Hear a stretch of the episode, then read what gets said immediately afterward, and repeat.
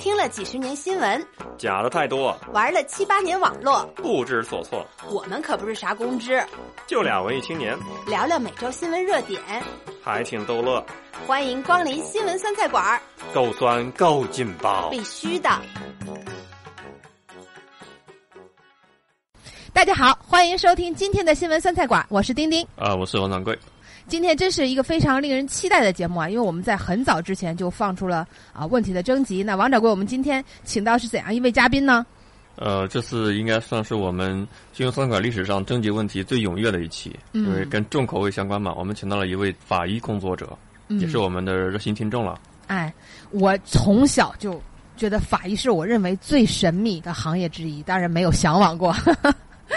小卢，你真的是一位法医吗？没错，我可以说是比较正统的法医，就是从大学开始就是读的法医专业，现在也是从事法医工作的。哇，你的声音好温柔啊，一点都不像一个法医。好吧，就有可能第一次录节目有点紧张，因为我觉得法医应该都是很冷酷的。今天你没有发现这个规律吗？基本上我们请到男嘉宾声音都比我好听，好听太多好吗？所以我觉得这也比较令我们困扰哈。告诉我们一下，你为什么会选择学法医嘛？这个可能是所有人最好奇的第一个问题。呃，其实我比较理性。当时在报考大学的时候，我就是就 就在想什么工作可能会比较好找。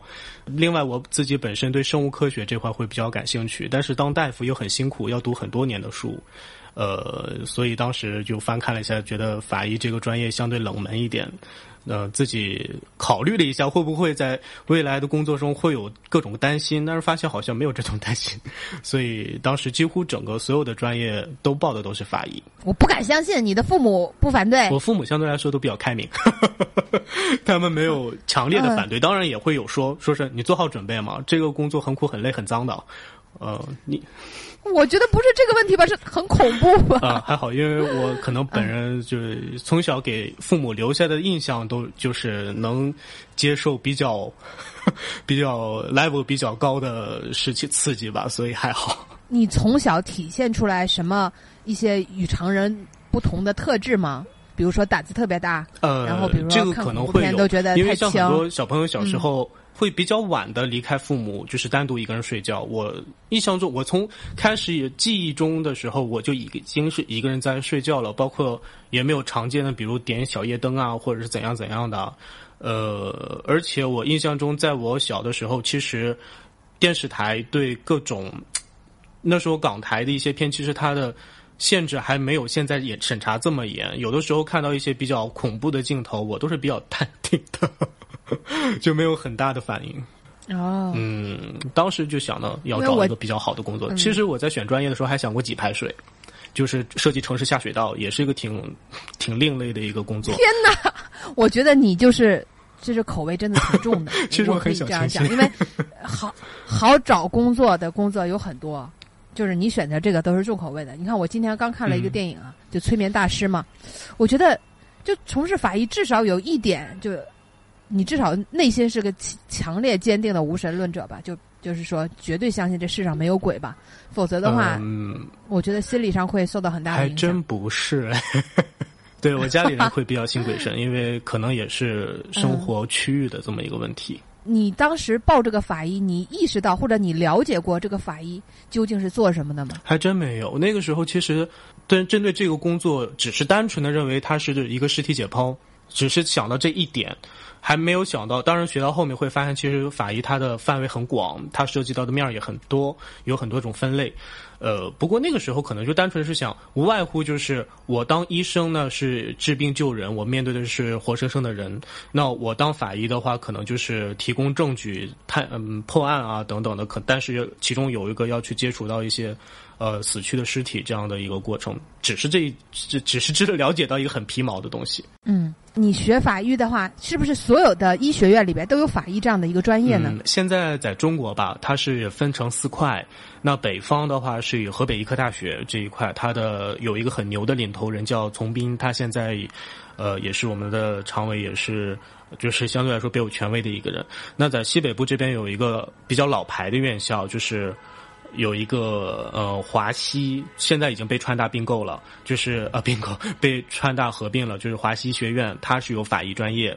那在广州那一带啊，那一带的话就是呃中山大学，现在也是有个中山中山医科大嘛，在里面也有一个法医专业，这是是比较老牌的几个院校，并不是每一所医学院校或者是综合类医学部的院校，它都是有法医这个专业的。我挺好奇的，就是啊，比如说你到了你的班级，发现学法医的人多吗？还是说都是被调剂来的？大部分都是被调剂的，被调剂的就很少像你这样主动学法医的人，是吧？呃，几乎每个班都会有两到三个，而且越到年轻的，就是到我的下几届的时候，我是零七届的学生，那到零九届啊或一零届的时候，会发现有人会主动去选择这个专业。那你不就是主动选择的吗？但是在不是被调早期的话，这种情况会比较少见，大部分都是比较回避这个专业的。有什么样的一个性别的比例呢？有女生学这个？呃，刚刚我不是有讲到有两套系统嘛，很有意思。因为大部分招警的话，它是属于公务员系统了，它需要考公务员考试。那这时候，因为法医这个专业是很累的，那他会把限性别限制掉，就是仅限招男生。那其实，在一个教学里面，呃，就是一个班级里面，他可能会有五六个，或者甚至是三分之一都是女性。那这时候。呃，女生女性法医的话，她就会选择去社会鉴定机构，所以就出现一个很奇怪的事情，就是公公安局里面大部分都是以男性法医为主，那在社会鉴定机构里面会出现很多的女法医。我们可能对法医的理解也是有偏差的，就以为叫法医可能都都是跟尸体打交道的，其实还不是这样。呃，社会鉴定机构也是和尸体打交道，像我现在有两个很厉害的女法医同事，她做起尸检来比我都溜。好吧，好吧。但是法医确实是很好找工作的，这可以这样讲吧？基本上百分之百的人都会直接在实习的时候就被分掉了。那是早期，现在因为相对来说，呃，大城市吧，或者说是中心城市的法医的编制已经被占满了，所以，嗯，不推荐啊。我这边也是不推荐听众，如果有女生还高中想去学择法医，不是很推荐，因为就业起来会比较痛苦。哦。然后你学了法医，你就不好转到其他的医科上去。是，因为而且现在法医被限制了。虽然我们培训的时候，我们的整个流程和临床大夫是一样的，但是法医专业的学生是不允许考医师资格证的，这也是个很大的问题。小卢介绍的不是很多，但是像他所讲的一样，我感觉小卢是一个呃理性思考的，知道自己明确的需要是什么东西的一个人。能不能从你的工作经历开始聊一聊？嗯，好。是这样，其实我本人虽然是内蒙人，但是我是在河北读的书。读书的时候，法医呢，他的正好如果有想报考法医专业的听众，也可以大概了解一下，法医它是一个五年制的本科，到第五年的时候呢，是会被分配到各个公安局去做实习的。当时我是在广州的总局，就是公安公安系统的刑警技术大队做的实习。呃，在实习一段时间之后呢。就是临到毕业嘛，那临到毕业的时候有很多种选项，我是在这个时候去了上海的。司法部司法鉴定研究所，那之后可能也介绍一下法医，它是有两套系统的，呃，公安局是一套，另外一个就是司法部下设的一些鉴定机构。那在上海的司鉴所也是从事了法医相关的工作，它是分临床和病理等等的。呃，现在呢，我是在成都啊，跳的也比较远，在成都的一家司法鉴定机构在从事法医的工作。我们有听众就。在后台微信后台向我们提问，就说关于法医，你提到这个两套系统，就你们的上属机构管理你们的机构是哪一个？呃，其实我们经常会说有个公检法啊，其实经常会漏了一个，中国是公检法司，就是公安局、法院、检察院和司法部。那像公检法司里面有一个公安局一套系统，它会有公安内部的警嗯警察编制的法医，那这就是我们经常在电视上可以看到的。包括嗯等等，就是当然欧美的，包括还有香港的建制可能不太一样，但是是非常类似的。哎，我是破案，主要是刑事案件的。那当然，平时生活中不光只有刑事案件要用到法医，呃，它也会涉及到一些民事的贫残，或者说是交通事故致伤的，那这个也需要法医的出现。那这时候往往是归属有一些社会鉴定机构。那所谓社会鉴定机构呢，就是。由司法部统一管理的。那我现在是在这一种这一类的，它更偏向于民事的一些案件，包括涉及到公安局内部的一些纠纷的时候，也会委托出来由我们这边出具一些意见。那能介绍一下你现在这份工作啊？你的工作内容是哪些吗？呃，我现在主要是负责法医临床和鉴定，还有法医病理鉴定。病理鉴定是我们经常说的尸检，就是可能需要和尸体打交道的。那法医所谓临床鉴定呢，它其实是涉及到平伤残，经常可能会遇到有些人他受伤了，比如不不管是工作的时候受伤，或者说是出了交通事故受伤，在。涉及到理赔的时候，那它这个是不同的伤情会有不同的等级。我现在也会涉及到一个针对伤情做一个等级判定的一个鉴定的工作。现在主要是负责这两块。嗯，小罗刚才介绍蛮多的，我们对这个中国这个法医这样的一个神圣的职业有了一定的了解啊。那想问一下小卢，你是不是还记得第一次接这个人体解剖的案子是什么样的一个情景？是什么样的一个案子？什么感觉？呃，好，我当时如果说是比较。最最正式的一次出警吧，就是有人报警了，然后我们到了现场。那个是在广州的时候有一个案子，那个案子也很蹊跷。呃，当然这个案子已经破了，所以说一下没关系。里面其中报警的时候说是有一个不足大概六岁吧，六岁的一个小女孩，在家里面突然是呼吸不畅死亡。当时去的时候发现这个小女孩呢是在系在一个从。房间里面通向阳台的一个这样的一个铁门上，铁门上会有一些镂空嘛？那他用一个长短大概和红领巾差不多的这么一个布，把自己给上呃，相当于是上吊吧，就是把颈部缠绕之后死亡了。比较好玩的是，这个案子里面家里有，当然大人已经是都外出，其实是在在准备做饭。那大人外出是买一些家用品。呃，有一个男性的小孩子也在，要比死者要稍微再小一点。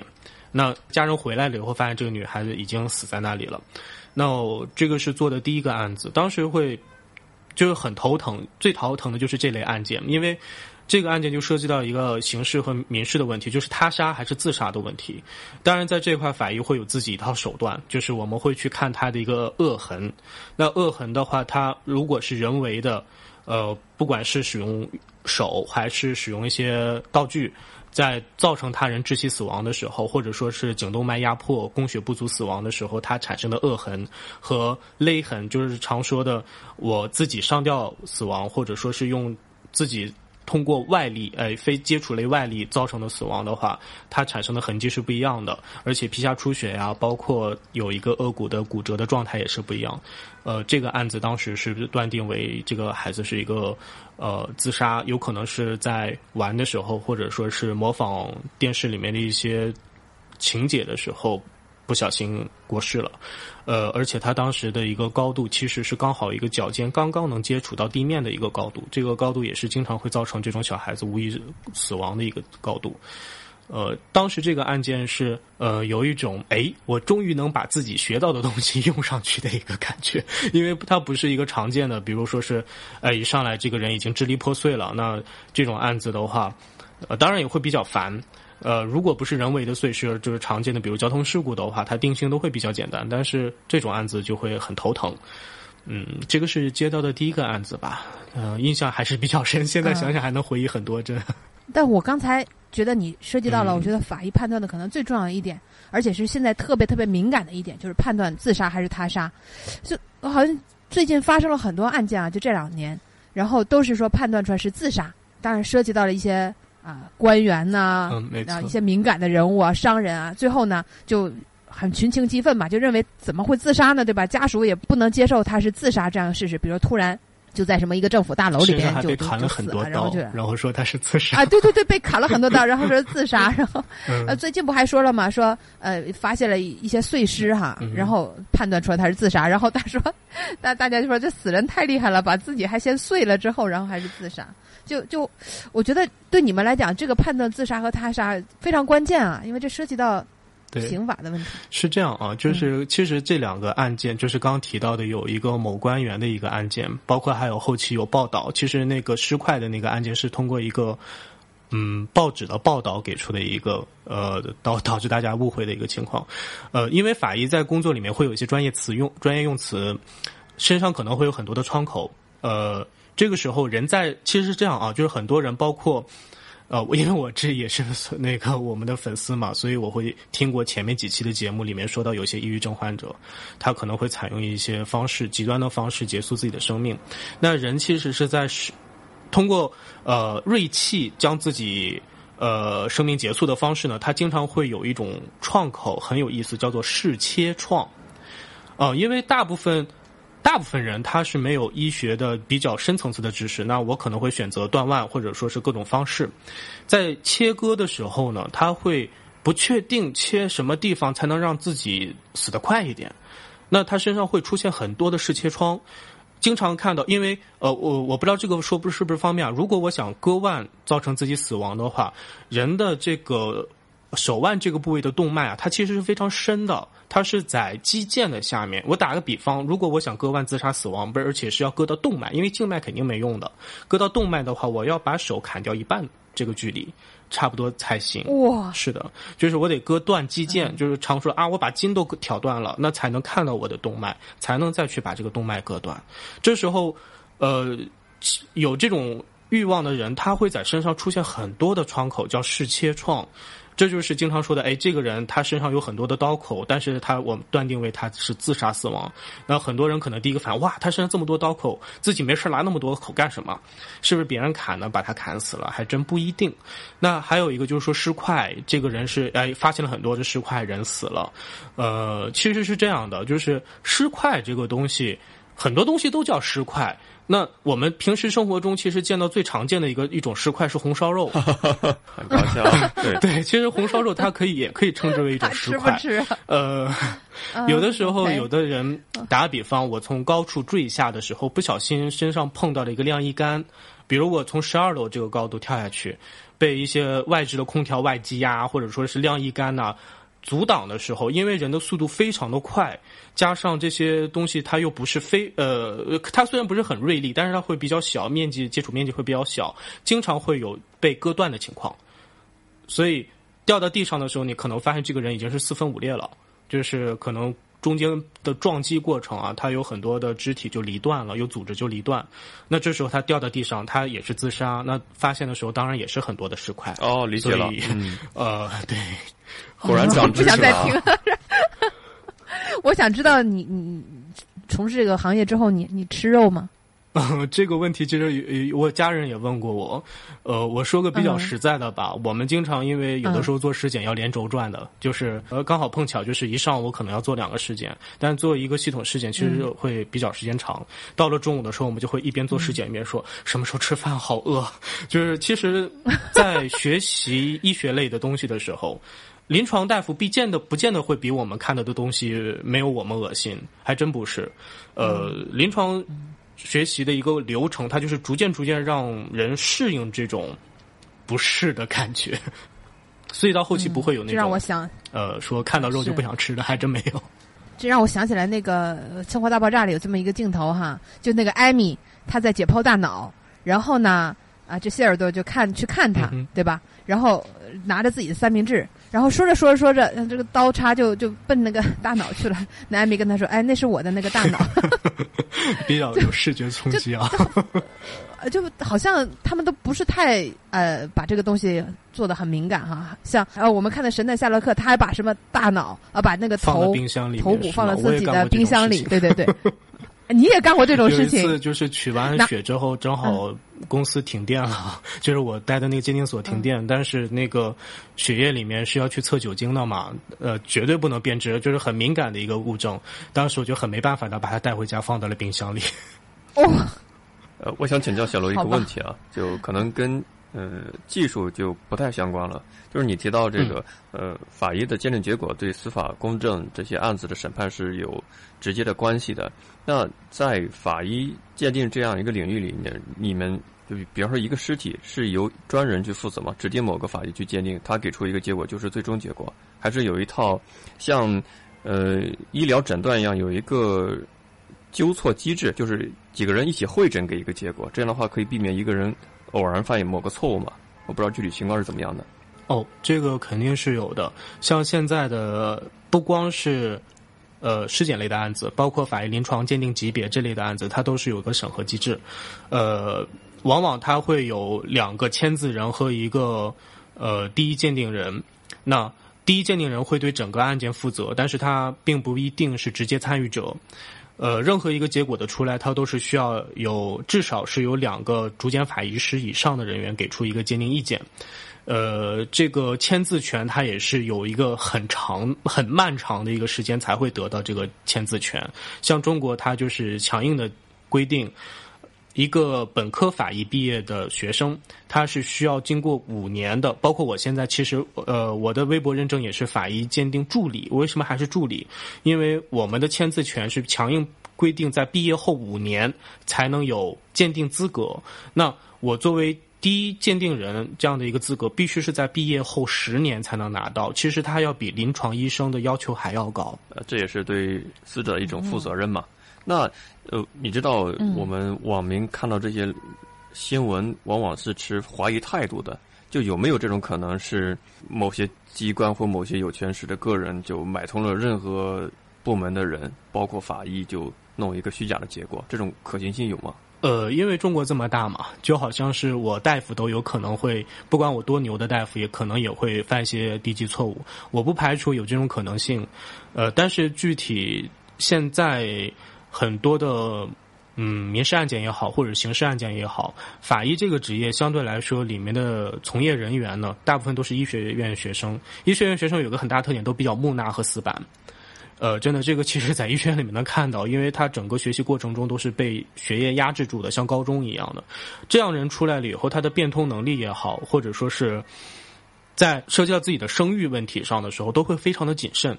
像法医更是，他作为一个有签字人的签签字权，就是对一个案件定性的一个人物的时候，他会。三思而后行，因为毕竟我可能通过一个案件会得到一定的经济补偿，但是如果我把我未来一生的一个职业生涯都毁掉的话，因为这很有可能会毁掉，毁掉的话，我要权衡一下到底哪一个对我才重要。所以，类似于收买这些东西的话，医生还是有很好的遵守职业道德这样的一个标准的。呃，没错，其实这个是有一定难度的。包括我现在参与到这些工作，以前我也会这么想。包括我我在没从医的时候，都会认为，哎，主治医生收红包应该是个很正常的事情。但是我实际参与到这个工作里面的时候，对于我的一个信仰来讲，我觉得，呃，这这一个案子对我重要，还是我这一一个职业生涯？因为法医他是实在是这条路太窄了。如果我这条路毁了的话，就相当于我是白学白用了那么多年的一个时间。那我会去权衡一下。在国内这个强拆。还有那个城管暴力执法，往往发生很多让网友很愤慨的事情，包括，呃，我们前面也聊过那个西瓜小贩，后面央视给予了很大的一个报道，详细解释他为什么一个秤砣砸到他脑袋，然后导致这个死亡结果是谁有责任？这个事情你有关注吗？你个人是什么看法？呃，是这样啊，就是我经常会看这类的新闻报道，然后这里面肯定也会有涉及到一些问题，就是比如轻重伤鉴定。不管是西瓜小贩是受了重伤也好，或者是被劳教也好，或者是上访的时候受到一些非人虐待，最后就结呃等等也好，还有那些刑刑讯逼供啊，对对对，像这一些，它并不说是一个法医能够控制住的一个社会形态，因为在这里面，其实法医在公安局或者说一些公安部门起到的作用，往往是比较呃，在关键时刻它会显得很重要，但是往往在很多时候它会很弱势。因为，呃，一个技术室，呃，像法医，他是在公安局是在一个技术室里面，技术室他是给一个结论，或者说是给一个报道，呃，报报告，但是整个案件它的一个走向和方法，这个不是法医能控制住的。你们只是给出客观的结论，就已经是尽到本职工作了嘛？我觉得如果能做到这一点的话，已经是非常值得大家去尊敬的了。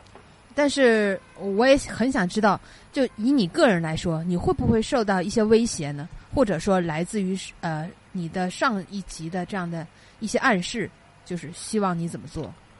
呃，到我从业到现在吧，呃，暂时还没有遇到过这种情况。但是怎么说呢？就像之前我一直是有一个想法，人。在社会上活着嘛，那他首先得有一个信仰。我的信仰就是要相信你身边的一个人。如果连身边的人都不相信的话，那自己的所作所为就很难有一个定论了。像现在经常会说，哎，那是不是领导说这个案子，哎，小卢，你这个案子得那个做的时候注意一下啊，这个谁谁谁是怎么样怎么样怎么样。如果真的有这么一个信息过来的话，我针对这一个案件的一个偏颇性，也是在不违不违反原则上做出的一个决定。啊，因为我们以前也采访过医生哈，他们有他们的这样的一个啊工资构成，比如说红包哈，红包不收的话，那么可能工资是比较低的。然后另外什么门诊啊、手这个手术啊，另外有一些做一个有一个补助。那么像你们法医的话，你们的这个收入是怎么构成的呢？呃，是其实是这样。现在中国法医，我要诉诉苦了。中国法医现在收入其实是很糟糕的。呃，包括他的一个，包括我在公安局这一个系统的话，像我很多的同学现在是在公安系统，他们的一个发展前途暂时来说也是比较痛苦的。经常会说，一个法医在技术室里面做，撑死我是做到一个呃，比如说是处级干部或怎样的，那往往基本是到这种情况的话就。戛然而止了。像我们做社会鉴定的，呃，现在我是在司法部，就所谓司法部下面一个社会鉴定系统。社会鉴定系统的话，在前五年，就是我现在这个阶段，整体工资收入其实是并不好的。等到拿到签字权利以后，可能会有一定的改善。但是常说的，哎，我会不会想办法去？通过给出一些虚假鉴定，或者说是呃利益上的一些鉴定去做这种工作的话，我相信我也不会去做，因为现在的嗯，不光是现在也好，还是以前也好，针对一些有这方面需求的案件，它往往是非常棘手的案件，而且也是可能后面会给自己带来相当大麻烦的案件。这个和医生的看病。救人的这个方式是不太一样的。比如我医生收一个红包，我去做一个手术，我撑死可能就是多做这么一台手术。因为有的时候更多人他给红包的一个意愿是，哎，麻烦你安排一个好点的大夫，或是麻烦你们的主诊医师帮忙去救这个人。这个多少他不会有一个原则上，甚至上是去影响到这个病人的一个。活动，但是法医不一样。如果我给出一个虚假鉴定的话，他很可能从刑事案件变成了民事案件，或者从民事案件变成了刑事案件，这是影响到他人，不就是它会有一个非常大的一个蝴蝶效应，这很恐怖的一件事情。而且这种蝴蝶效应，它很可能会给自己带来强烈的反噬。那我值不值得这样去做？我会肯定要考虑一下。这还是回到刚刚那个话题嘛？王掌柜，你有没有发现我们新新闻酸菜馆的这个酸菜鱼？都特别的、特别的阳光，特别的高端大气，有文化，有追求，有自己的人生准则。对呀，我为我的节目感到自豪，因为我们的听听众都特别的有正义感，也非常的。还是想问一个题外话，就跟技术无关的。那同样的一个尸体，呃，法医鉴定的结果是有限度的嘛？就是你解剖完了之后，还还可以有下一个人再去解剖一遍吗？前提是我们保留的物证，它是否是值得下一次去鉴定、去再去解剖？呃，因为是这样说的，稍微可能后面会重口味一点。一具尸体如果要做系统解剖的话，它的三腔要求是全部都打开的。那所谓三腔就是颅腔、胸腔、腹腔。那这三腔打开之后，我们第一次往往我做首次鉴定的时候，会把所有的脏器都是要拿走。全部要拿走，那人可能就剩一个空壳子了。那拿走的目的就是我要对每一个重要脏器全部要切片，切片后呢做病理检查，就是显微镜下我们还要再看它的一个细胞学变化。但是我已经被我这样处理过的一具尸体，假设有疑义的时候，那第二个再过来做的这个法医，他没必要再把这个尸体重新再打开一遍，那他可能会表面的伤再看一下。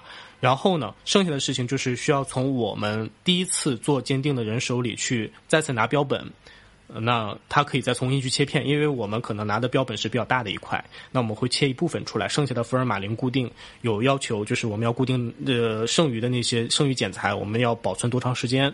那这个这个时间间段呢，他还可以再拿走，再去切，他再再去看，呃，倒是没必要再去解剖一遍。这个有时时间限制吗？因为我是想到。呃，有一个国际新闻，就是那个阿尔法特被以色列给毒死嘛，结果尸体下葬几年之后又被挖起来，然后送到俄罗斯去做尸检，给这样的一个确定是被特工毒死这样的一个结果。这个你们做尸检，它有一个时间限制吗？就是这个尸体被放置多少之后，这个还能再尸检或者怎么样的？我不是很了解啊。哦，这个没有时间限制嘛？就是如果我们认为这个尸体我们再做一次尸检还是有意义的、有价值的，那可以再去尸检啊，这个没问题。像之前我有同事去开棺验尸，那经常的的事情，天哪，经常 真的很正常吗？开棺验尸，哎，因为我这个人比较重口味啊，我看了很多相关的一些影视剧啊、小说啊什么的，然后我也看了那些案件，所以我也想问问，就你有没有经历那种呃比较恐怖的这样的案件？我看了，比如说在日本有一个比较有名的电影叫做《入殓师》，嗯，嗯，我很喜欢那不知道。你有没有听说过？对对对，对，他就说他呃第一次去接受那个尸体，那个老太太就已经死了嘛，然后他进去之后就滑倒在那里啊，或者怎么样？我不知道是看到是觉得恐怖死了，我不知道你有没有这样类似的经历？呃，我自己呢，因为相对来说，我这个人办事比较谨慎，还没有遇到过说自己扑到尸体上的情况。但这是一个我之前听说过，说是有一个学姐嘛，她当时也是还在在校学生，那跟着去做过一个尸检。当时这个人是已经严重腐败到居士官，居士官的话就是相当于腐败气体已经充斥在人体的组织里面，看上去像一个大气球一样的。呃，他很紧张。那去做这个腐败尸体的时候，因为人紧张的时候，下意识就会把人凑得比较近。像很多的外科大夫第一次做手术的时候，都会被提醒离离得远一点，就是没必要整得那么近去划那那个刀。他当时就比较紧张，离尸体可能稍微近了一点。他下去的第一刀的时候，就就传说中是被那个气体直接就扑的一脸，就给呃，当时他就不行了，就跑到外面去了。不过我自己像腐败尸体也做过一些，包括像水里水里死亡的溺尸，哎，这这种的居尸棺做过，在房间里面停留了很长时间的那种居尸棺的尸体也做过，呃，倒是没有说过，呃，对，就是自己不小心去扑到啊，就是和自己身体有接触啊，这倒没有。但你会感到害怕吗？就是比如说在看到尸体的前面那一刻，嗯、没有害怕。是这样啊，呃，法医呢，他这个学习的历程像是一个循序渐进的过程。我们大一的时候就是最常见的青蛙、蟾蜍，要用这些小动物去做实验，后面慢慢就过渡到兔子。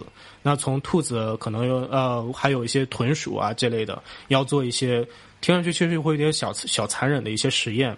后面就过渡到羊。嗯，那过渡到羊之后，我们又会在某一个暑假的时候被分去到各个医院，跟着去上外科手术。再后面才是开始接触到一些跟着公安去跑尸检的这么一个过程。当然，这个可能和每个人的承受能力是不一样的。像之前我有一个，现在他已经是在公安局了。他做第一次尸检的时候，我是跟他一起去的嘛。他当时就有点受不了那个腐尸的味道，因为。呃，腐烂尸体的味道，它是一种很特殊的一个臭味，它可能是包含一些二氧化硫啊这些化学气体的这种味道，他就很受不了。做到一半了以后，就到外面去干呕去了。但是我相对来说还好点，这也是分人。当然，嗅人的嗅觉是最容易适应的一个部位，就是。呃，打比方，我手里可能有的时候会拿一支笔，拿时间长了，我会忘了这个笔的存在。包括经常会有人是，哎，我眼镜哪里去了？其实眼镜就戴在自己的眼睛上。就是人的触觉是第二个容易适应的一个感觉，最第一个最容易适应的就是嗅觉。也就是说，其实有的时候一种很刺激的味道过来的时候，我只要坚持闻上一分钟、两分钟，就会对这种刺呃味道的耐受性会提高很很高。呃，不会很明显的难受。当然，视觉上的话，可能就需要一段时间历练了。嗯，我看一个文章里写啊，说法医是不允许戴口罩的，因为要通过闻尸臭来做一个判断死亡时间的，这样就有这样的一个作用。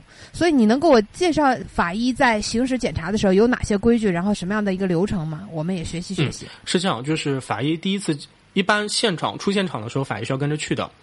那这时候如果有死亡的尸体的话，呃，法医是第一个要上的，所以这个相对来说也是最危险的，因为必然毕毕竟这个人是死在这里，那针对这个环境到底有没有致死物或致伤物，他是不是、啊、这些危险的这些物质是不是还没有去除都不知道，所以法医相对来说是比较危险的一个工作。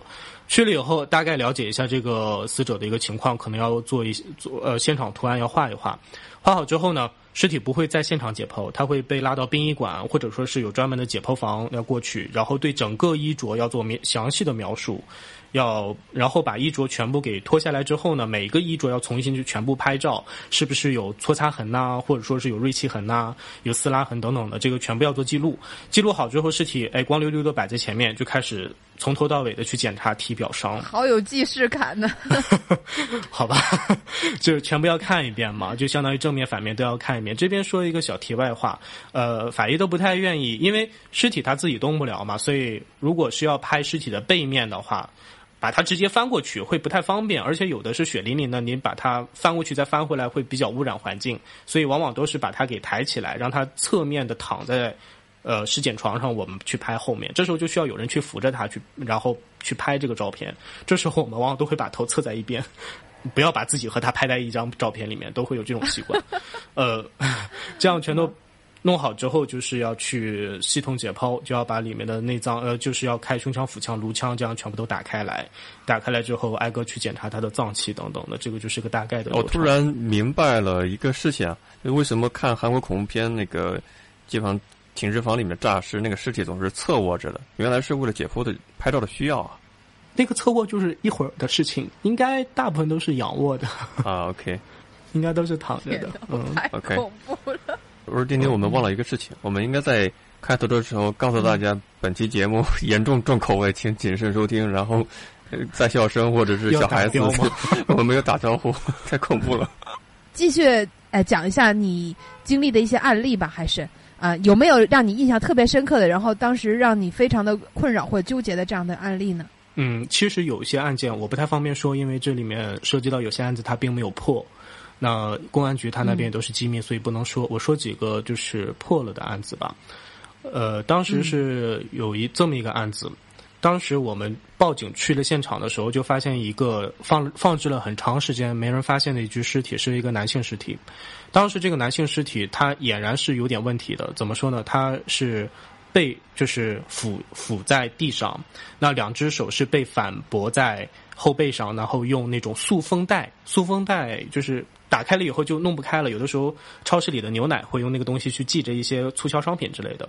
被那种一个很粗的塑封带给把两只手给别在那里，然后，呃，我印象中因为因为有点忘了，那应该是他腹部、还有背部以及颈颈部这边，颈部会有比较浅表的创，那腹部会有比较深的几个切呃那个刺创，后边也有几个刺创，这样满满屋子都是血的躺在那里，应该是一个套二的房子，它是在主卧死去的，那在客厅会摆有一些。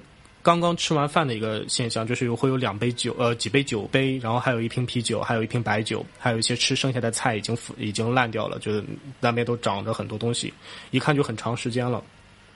那个是我在实习的时候跟着一个学长去的，当时那个学长就跟我讲，这个现场你要仔细看，这上面有很遗留了大量的痕迹，痕迹其实它是有一个单独的分科，叫痕迹科啊，他们会有专门的一票人去专门去研究这些痕迹。那我们法医其实，在判定一个人死亡的时候，也需要一些其他信息辅助，我们也要关注。这个时候就看到了，在房间里面搜出了三样东西，一个就是和死者相同的一个束缚带，还有一些比那个束缚带小一号的一些束缚带在刺我。那同时还有一些扭卷的一些钢丝被藏在了沙发下面，沙发还是半挪开来的。这个案子很有意思，当。嗯，当地民警就是在介绍这个死者他周边的一个生活社交圈的时候，说到了一个人。这时候随同一起去的一个法医一拍脑袋说：“哎，这个人他其中交往的一个女性非常的耳熟，这个名字。”哦，在想好像之前在半个月之前，呃，无所谓，就是在多长时间之前有这么一个坠坠楼的一个案件，有一个女性呢，这个死死的情况也非常奇怪，她是去开了一个。酒店这个酒店的位置会非常高，当时的一个状态就好像是她开好这个房间，直接上了楼。上了楼之后，把门打开，把包一丢，什么都没动，直接就冲着楼就跳下去死亡的一个案子。这个人女人的名字和这个死亡的男性的名字的社交圈中那个人名字是一模一样的，所以这这时候大家第一个反应就是凑巧合，名字刚好一样，或者说是这两个案子之间有关系，但是都不确定。呃，后面继续去看这个案子。当时那个男性是全身赤裸的，没有穿衣服。那在发现的时候，他的腹部下面会有一把刀，呃，一个大概有十公分的这样的一个小匕首，那么一个把刀。身上的创口和这把刀是符合的，那基本可以考虑这把刀就是致凶凶器，但是它被藏在了这个男尸的下面。后面这个尸体被拉去做了系统解剖啊等等，但是这个解剖我比较不凑巧，当时我并没有参与。是后面给出来的一个报告。那时候我们是去看完现场之后，去看那个前面发生事故的那个女性市场的照片，因为那个那个现场已经被破坏了。那我们就看看照片。后面那个师兄他就很严谨的把整个案发过程形容给留回顾出来了。这个就是当时把我震惊到的一点，因为当时的现场非常的乱，血迹也非常的多，呃，几乎就是。给人一种有大量的一个信息放在面前，但是实在是把它整合不到一起的这样的一个过程。包括这个死者，他也是死了很长时间，身身上的很多的创口因为腐败啊看不太清楚了。因为很人身上的伤口，生前伤和死后伤对于一个新鲜尸体来说是看起来会比较简单，但是如果一个腐败的尸体去看的时候就很痛苦了，因为他身上大量腐败的话。呃，生前伤和死后伤，它伤口会有叫做生活反应，是法医的一个术语。生活反应通过这个来区别它是生前造成的，还是他死了才被划上去的伤。而且这个现场还遗遗留了大量的一些吃的东西，不确定这个男的一个这么壮实的一个男人，怎么就被绑在那个地方躺在那里了？而且现场是不是真的？这个房间里以前到底住了几个人？这个男的是不是这个房间的主人？或者说是当时有几个人？共同参与了这个事情。毕竟一个男性，如果说是要把他制服并处理掉的话，毕竟是一个人会有点困难。更何况如果是一个女性，那更困难了。呃，这个案件细节的就不太好说了，就我不去讲的很清楚。但最后的一个结局呢，就是，呃，这个男的的确是被那个跳楼死掉的那个女人给处理掉的。而且这个女人之前她做了大量的研究，她首先去看了一下什么样的一个东西才能把人给绑起来。那他可能会选择用钢丝，包括这个半挪开的钢丝床，呃，那个沙发里面发现的钢丝，很可能就是他之前准备好的。包括那个小号的束缚带买的不是很多，大号的束缚带买的比较多。那他都是做过一个详细考虑的。包括这个男性，他很可能是前面。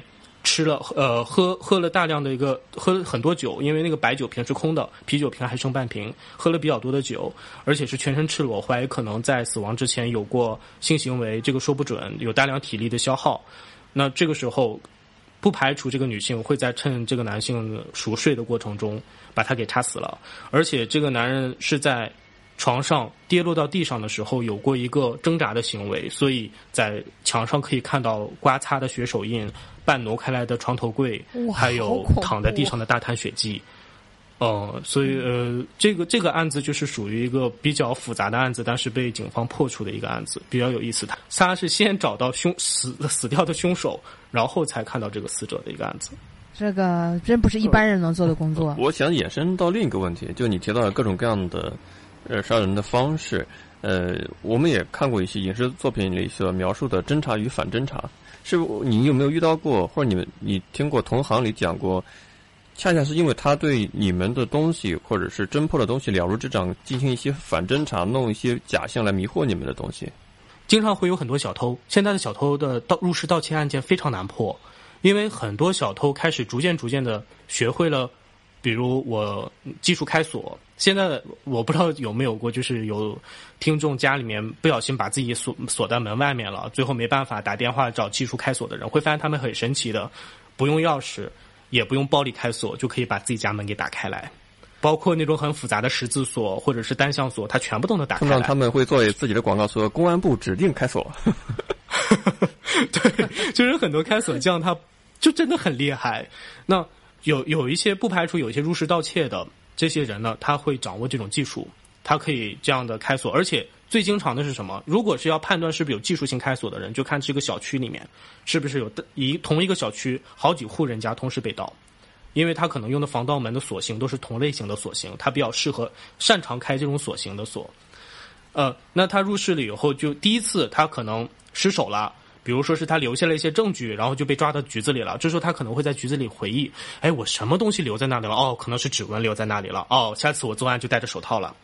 然后又过段时间又被抓到局子里了。再一想，哎，我怎么又被抓进去了？哦，我我忘记避开探头了。哦，我下次避开探头。然后再被抓到局子里面的时候，啊，一帮小偷就聚在一起开始在那讨论：你是怎么被抓进来的呢？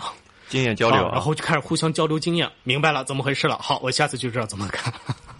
确实这也是 就是不排除就是有现在很多的影视报道也好，或者说是一些嗯电视剧啊，它会有一个学习的行为。像之前见报的有一个广州爆破案，就是广州邮包炸弹案，那个案子它的一个犯罪嫌疑人或者是他的一个呃主谋，他就是我就从网上找的怎么去用一些简单的火药和电池去组装成一个炸弹。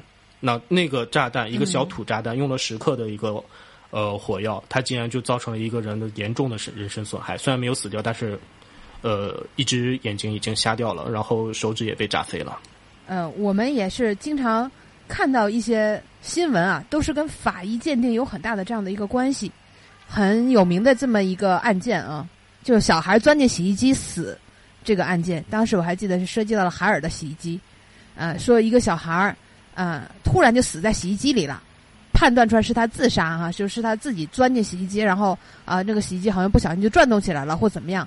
但是也有人说是呃，他父母把他放到这个洗衣机里啊，或怎么样。然后还有这个人去鉴定了这个小孩子，说他这个尸体符合这个洗衣机转引引发的这个死亡哈。然后还有人把鱼活鱼放到这个洗衣机里，这个案件我不知道你看到过没？我有看，而且这个我当时也想了好久，问在想这到底是怎么回事。这个案件其实，因为我没有得到第一手资料，就是这个小孩子身上的一个创伤产生的一个最终结果是怎样的，所以也不是也很困惑这个案子。呃，首先我们排除一个主观因素，就是这个小孩子是自己钻进去的，还是由大人抱进去的？因为这个实在是很难通过法医的一些判断去。考虑，即便他脚上或者说是小孩子进去的时候，可能会有些磕碰，会有一些轻微的一个外伤，这也很难去判断他的一个动机是被动的还是主动的。不过他在洗衣机里面通过洗衣机的一个高速旋转，那洗衣机的高速旋转它是分两种的，一种是我们常规清洗的时候，它可能有个正向反向的一个呃比较慢的一个转动，那还有一个比较致命的一个就是它有个脱水。脱水的时候，它有个非常迅速的一个旋转。那不管它是转的呃哪哪种转法吧，导如果是导致一个人体在一个高速中过世，就是死掉的话，它必然也要有很多的一些扭力。那小孩子在一个这么一个高速离心的状态下，其实他很难动。就好像我们平时在做那个去玩游乐场的那个转转的那个时候，可能自己感觉好像是身子被吸在什么东西上的，要动起来很痛苦。他会有一个离心力把自己给控制到某一个局部位置。如果这时候小孩子他脖子有扭动或者说是有撞击，可能性不大。啊，另外他那个空间又那么的小，我所以我也一直很搞不清楚这个到底是怎么回事。就这个案件是蛮对我自己也搞不清楚，因为得到的一些信息也都是媒体上的信息。小卢的分析是非常带有职业化的语言的特点的，用词特别的 具体准确啊。是，呃，我我想补充一点啊，就我中学时候看过一本讲法医的书，当时好像连插图都没有，但是我了解到这个是特别的技术活，因为讲了很多篇章是呃跟水有关的死亡，跟火有关的死亡，还是。呃，甚至还讲过一个例子，是说在沼泥地里面放了一个尸体，过了多少年之后，身体会发生什么样的变化？那比方说，中国会有农村可能会有被触电死，就焦炭就烧成焦炭这样的一个状态，就类似于这种比较专业化的死法，你们应对起来会难度比较大吗？专一化专业化的死特定类型的，就是被烧焦死或者这种东西。OK，嗯，我能理解掌柜的要。要说的一个目标，就打比方，经常说的，我们教科书上的每一个章节，那它可能有一个触电死，或者说是高坠死，或者说是冻死等等的。那其实每一个，如果是这种案件，我们倒会相对来说会先松一口气。比如报警来了，啊，是这么一个情况，好，心里先淡定一下。就好像是我每一个科室会有专业的大夫一样，他一听，哦，是一个耳鼻喉科的大夫，他是眼睛不舒服，那可能我会还好。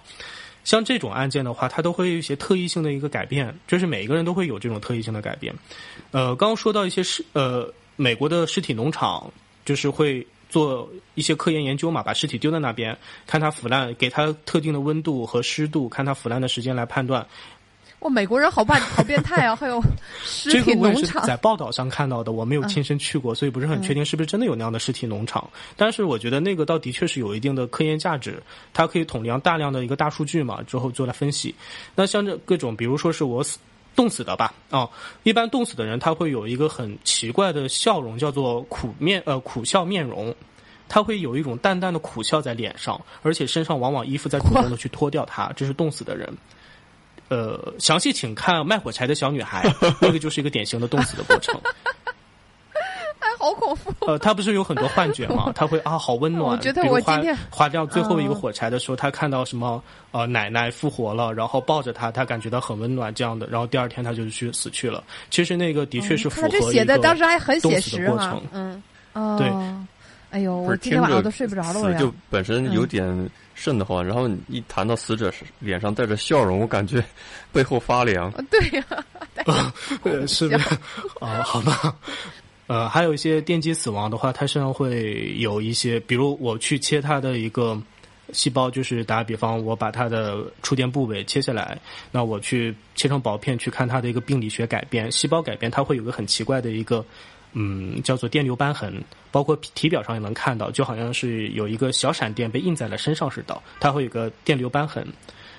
就是这种的，它相对来说，当然这个可能就还还涉及到一个问题，就是他自己主断主主动的去电死的，还是被别人推电被别人电死的？这个时候可能，呃，在判断一个犯罪动机上就会稍微痛苦一点。这个单纯法医就没用了，他还需要的一个侦查，就是要结合周围的一些其他的信息来源，比如说是采访周围的一个民众，这个人他之前有没有结仇啊，或者说这个人他是不是本身自己患有一些精神疾病啊？这个要结合其他的一些信息去全面考量。这时候法医可能就会单纯给出一个定夺，比如这个人他真的是被电死的，而不是说是被人砍了一刀，呃，砍死了以后再假装被触电死的，或者是下了毒，他毒了毒死了，然后假装去把他给电一电这样的，他就可能会去区分一下。提到关于这个电击，呃，我想补充一下关于文化方面的东西，就是古欧洲和中国古代就关于人被电击死，大家是有迷信的，正是因为你提到体表会有伤痕，就会说遭雷劈，呃，因为他嗯这个死者、呃上面的东西好像是上天对他惩罚写了他的一些罪过的一些表述，只不过我们看不懂，这是一些迷信的说法，但是古代是流行这样的说法的。嗯，遭雷劈嘛。请继续收听下期。听新闻就上酸菜馆儿，参与节目话题互动讨论。请关注新闻酸菜馆的微信公众账号，我们等你来吐槽。